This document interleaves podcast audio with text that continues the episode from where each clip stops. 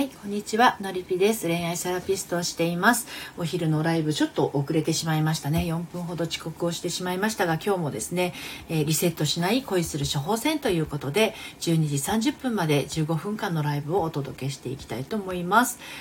えー、私は今日午前中、えー、ドリピ塾のセッションだったんですけれどもちょっとねセッションの方が伸びてしまいまして、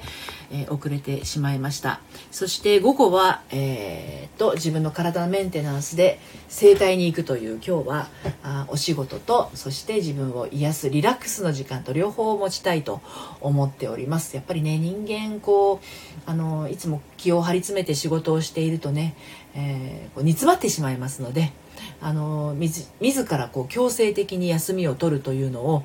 えー、自分にちゃんとこう与えているというか、ひかりさんお疲れ様です。こんにちは。リアルで来ていただけて嬉しいです。ひかりさんのご要望にお答えして、昼ライブのね、あのー、アーカイブを残すようにしてますけれど、けいさんようこそ、こんにちは。いつもありがとうございます。ひかりさん運転中のため危機戦で、はい、ありがとうございます。運転ね、気をつけてくださいね。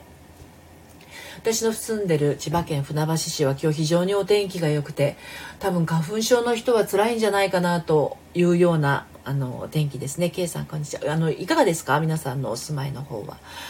えー、まあだんだんこう寒い人暖かい人織り交ざった感じでね春が近づいてるなというのを感じます。えっ、ー、と私の住んでるところの近くに桜のこう並木道があるんですけれど、つぼみがだいぶこうちょっとぷっくりしてきた感じがしています。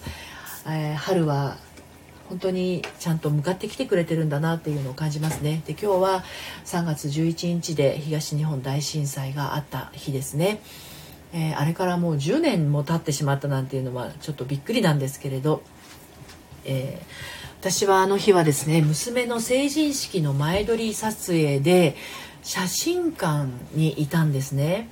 ちょっと今日その話をしようかなと思うんですけれども。えーと娘が着替えあ写真撮り終わって着替えてじゃあどの写真にしようかっていうのをパソコン画面で見てそれで決めて帰るっていう流れだったんですけどその着替えて出てくるのを待っている時でしたね。揺れがあったのが。で普通地震ってすごくこう、うんと、揺れてもだんだんさあの収まってくるのにあの時はですね揺れが全然収まらなくてどんどん強くなるっていうあこれただごとじゃない地震だなみたいなねひかりさんガソリン入れます。アーカイブありがとうございます。嬉しいです。よかったです。でもそんな風に言っていただけたのもものすごく嬉しかったですよ。アーカイブ残してくださいってね。そう。でどんどん地震がの揺れがひどくなってきていやいやいやこれ今まで経験したことがない揺れだぞと思ってその写真館の机の下に隠れてで私と娘とあと私の母と、えー、3人で来てたんですけど母も机の下に入ってもらって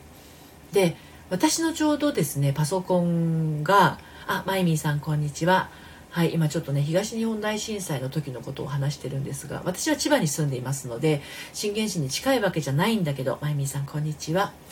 でその写真を選ぶパソコンがあったのでちょっと急いで Yahoo ニュースを開けてそのその写真館のパソコンなんですけどね勝手に。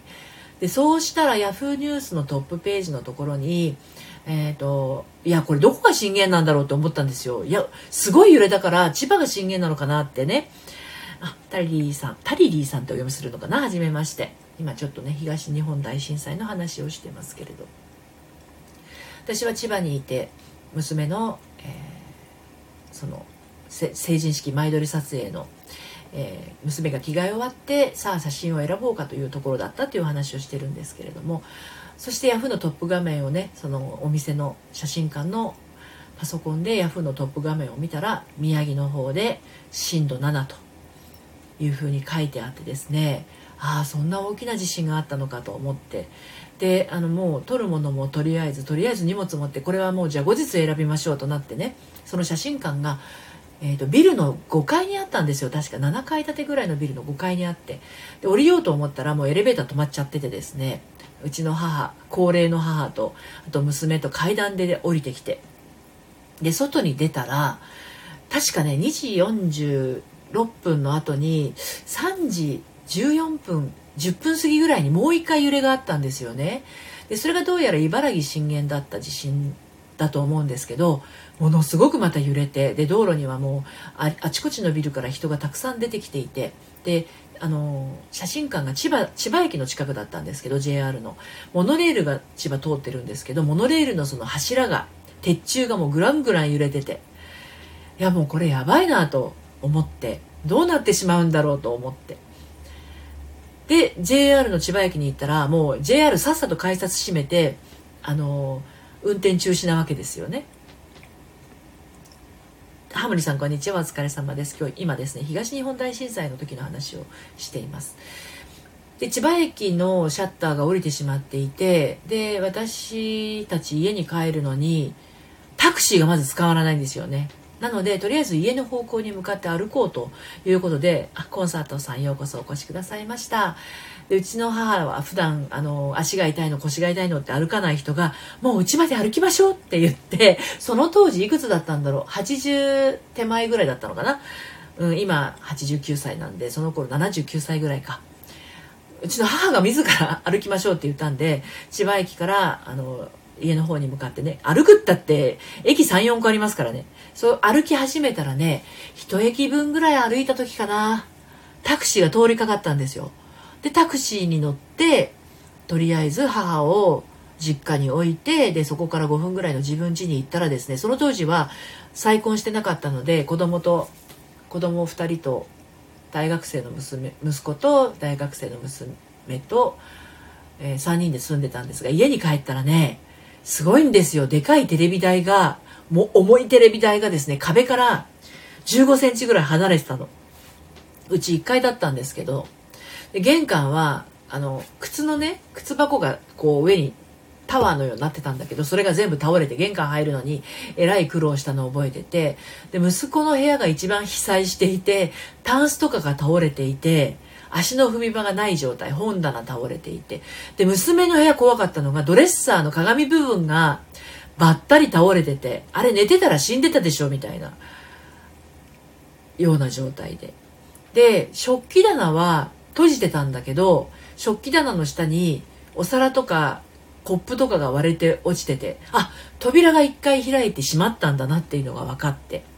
それで電子レンジと電子レンジの上に乗ってたトースターが床に落っこちていて。これ家にいたら相当怖かっただろうなっていうような感じですよね。でそれからもう余震がひっきりなしだったのでテレビつけたら津波が来ていて。で夜になってももう何度も何度も余震がやってきて。あのね一睡もできなかったって初めてかもしれないです。あの日。これあの宮城私が宮城県とか福島県にいたんじゃなくて千葉県千葉市にいてねそんなんだったわけなのでもう本当に震源に近い方とか津波が来た方はもう本当に大変だったんじゃないかなと思うんですよね。で私もその嘘なんじゃないのっていうような光景をテレビで見ていてねこんなことが本当に起きるんだこれね阪神・淡路大震災の時も朝起きてニュースをつけたら高速道路が倒れてたのを見てこれは海外のニュースって一瞬思ったんですけどね。これって本当に日本で起きてるんだって言ってすごくびっくりしたのが1997年だったかな？あれ96年だったかな？97年かな？その東日本大震災の津波の映像も本当にびっくりで。うん。でそれだけじゃなくてやっぱり自分の自分のその住んでる町もひっきりなしに地震が来るっていうのはもう夜寝てでもね遠くから地鳴りがするんですよね。ゴゴゴゴゴゴゴ来るよ絶対来るよって言うとグラグラグラグラって来たりとかね。であの頃あの要は福島とか宮城とかで海域で地震が起きたり茨城の方で揺れてみたりあと山梨の方とか富士五湖の近くでも揺れてみたり長野の方で揺れてみたりとか震源地があちこち分散してもうあっちこっちで揺れてたりしたので落ち着かなかったですね。であれは3月11日でですねその後確かなんかユーミンユーミンの私好きなんですけどユーミンのツアーが4月15日からだったんですがややるのかなこれみたいな状態だったりしてでそのツアーに先駆けてのあのテレビ番組のですね収録が観覧が当たってたんだけど怖くて行けなかったっていうね。当たってたのに行けないけど行くのが怖かった。電車に乗るのが怖かった。乗って行って揺れたらどうしようみたいなのが怖くて怖さが勝っちゃってユーミンに会いに行けなかったんですよねあの時。何の番組だったかな？ソングスじゃなくて。ミュージックなんとかっていう4チャンネルかなんかの番組だったと思うんですけどね。でお水が売り切れちゃったりとかして納豆が売り切れちゃったりとかして茨城の方の工場が被災したのでしばらく茨城茨城産の納豆が見見れなくてあの熊本産の納豆が売られてたっていう時期がありましたね。でもあれから10年も経ったっていう感覚があんまりなくてね。うん。でも今日の朝のニュースであの10年ぶりにそのなんだろうつい最近あの行方不明になってる人が見つかったっていうニュースがあったりするとやっぱりわからないままっていうのは本当に辛いでしょうし、ね、10年経ってでも帰ってきて見つかったっていうのはすごいやっぱり遺族の方からすると嬉しいことなんだなというのとやっぱりこうその時に、ね、失われたたくさんの命のことを考えると本当に苦しくなるけれど現実でにね生きてる身としてはね与えられているこの命の限り自分のできること本当にだから普段自分のできることしかできないとかあの頑張らない方がいいとかっていう話をしてますけれどやっぱ人間できることしかできないしだとしたらできることは精一杯やっていこうよっていうことしかないですよね。うん。考えさせられることはねこう東日本大震災だけじゃなくってあの本当に災害がいろいろありますのでね地震以外にも。大雨が降ったり台風被害があったりとかって異常気象が多いじゃないですか。台風の回数もものすごかったり雨が降ればもう本当に土砂崩れとかね崖崩れが起きてしまうようなすごいこう自然災害も多いしね。だからなんかこう保証ってないですよね。やっぱり人間がこう安心に暮らしていける保証っていうのが今はほらコロナのこともあるしね。そうなるとやっぱり自分の身は自分で守るしかないっていうのといかに自分が気分よく快適な気持ちで過ごしていくかっていうのはあの自分で選んでいかないといけないっていうのはありますよね。あえて自分を苦しい目に合わせたり自分が自分を痛めつけたりっていうことをせずこう与えられた人生と運命を受け入れて自分のできることを淡々としていくっていうことしかできないんだなっていう、まあ、無力だなとも思いますけどね、うん、でも無力だなと思いつつもやっぱりこう自分のしたいことはしていきたいしもう本当にささやかなことでいいと思うんですよね自分のしたいこととか。自分のしたいことをささやかでもいいからやっていくっていうことができてったら本当幸せなことだと思いますよね。うん、その幸せなことをいかに毎日重ねていけるかが生きていく意味なのかなって思いますよね。一瞬のうちに失ってしまうんだとしたらその何もない平穏な状態こそがね幸せであるわけだしうん幸せは自分で作れるって言ったってね災害に関してはもうどうにもできないですもんねだ本当ね自分がどうにかできることと自分に自分じゃどうにもできないことの区別ってすごく大事だな大事なんじゃないかなと思うんですよね。でそのお天気のこととか自然の災害のことって自分ではどうにもできないことたった10秒後に地震が来るかもわからないって来たとしてもどうにもできないっていうことは自分が来るか来ないかをなんだろうなざわざわとかそわそわとかね怖がっていてもしょうがないことなんですよね。だけどこう嫌な人のところにずっとそばにいるとか、うんしたくないことをやり続けるとか美味しくないものを食べ続けるとか 見たくないものを見続けるとか聞きたくもない言葉を聞きつける聞き続けることっていうのは自分がそれそこから場をね逃れれば済むことなんでその場に居続けないければいいだけの話なのでそれをそのままそれを選んでしまうっていうのはそこに居続けるメリットっていうのがね光さんお帰りなさい。あるわけなんですよ。何かしらこう自分が相違してしまうっていうのはそうする理由があるっていうことなのでその理由は何かなって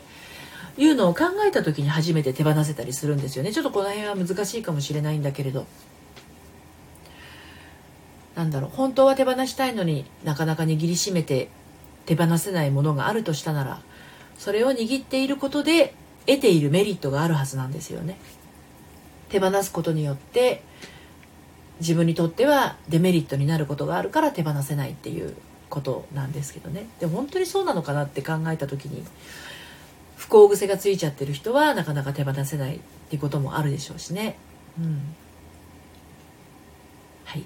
ひかりさん銀行行ってました。銀行混んでないですか？大丈夫でした？ハモニーさん理由めっちゃ考えてるんだがなかなかわからん。理由がわからないものの場合は体感覚がもう手放したくないっていう状態になってたりすることも結構ありますよね。でそれは慣れですよね。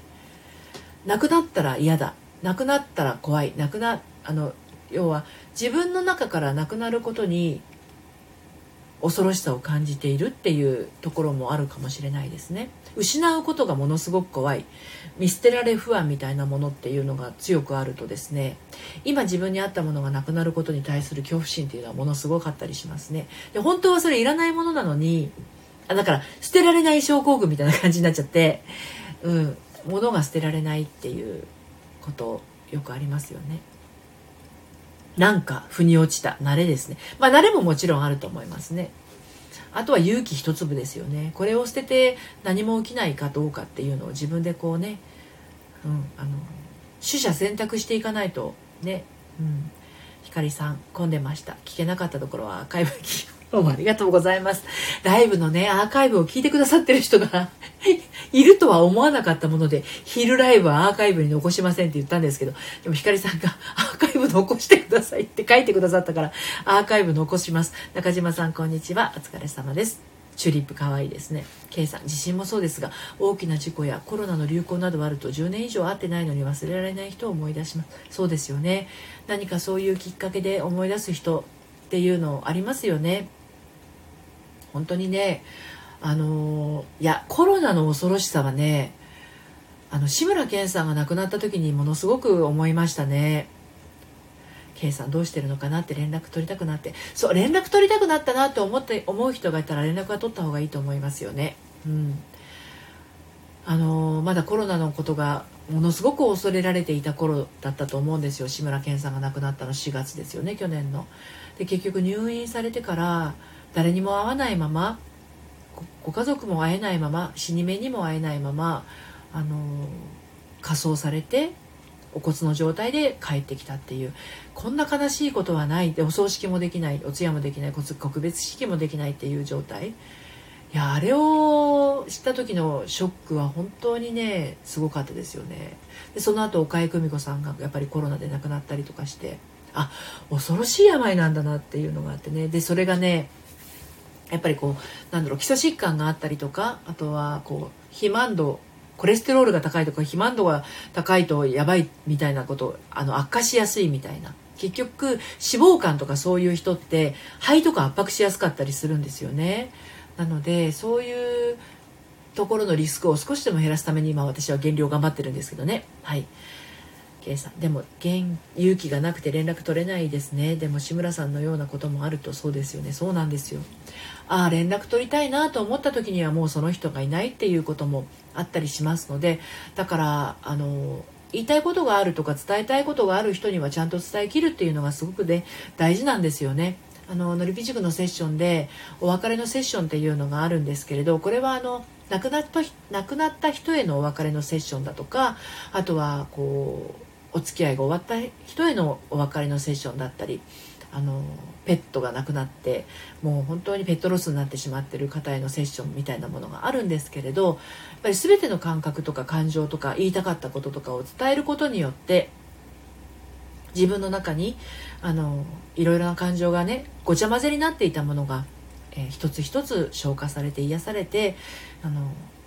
現実を受け止めてそして自分とし自分事として歩いていけるっていうのがあるんですけどそれですらやっぱり1回でなかなかこう全部割り切れるかって言ったらね人間のことなのでそんなに簡単にはいかなくて。でも少しずつ少しずつ当事者のところからあの客観的に自分を見られるようになってそして卒業していくっていうような形になっていくんですけどね。ああの気になる人がいたらちゃんとこう会うとかあと話すっていうあの連絡を取るっていうのはね思い立ったらすぐ話してみるっていうのはもっと気楽にできたらいいのになっていうふうには思いますよね。はい、ということで、まあ、取り留めなくなってしまいますましたけれども今日もなんだかんだ20分ぐらい お話をしていますのでこの辺で終わりにしたいと思いますがリセットできましたでしょうかね？ちょっと暗い話になっちゃいましたが。で午後もまた皆さんそれぞれのねお仕事があるかと思いますけれども計算ありがとうございます。こちらこそです、えー、それぞれのペースで自分の今できることを精一杯ね重ねていきましょう。私は今日は午後からですね整体に行きましてはい、えー、自分の体をほぐしていきます。でまた夕方5時から15分間ライブをする予定でおりますのでお時間が合いましたらどうぞ遊びにいらしてください。はいそれではまた。お疲れ様でした。さようなら。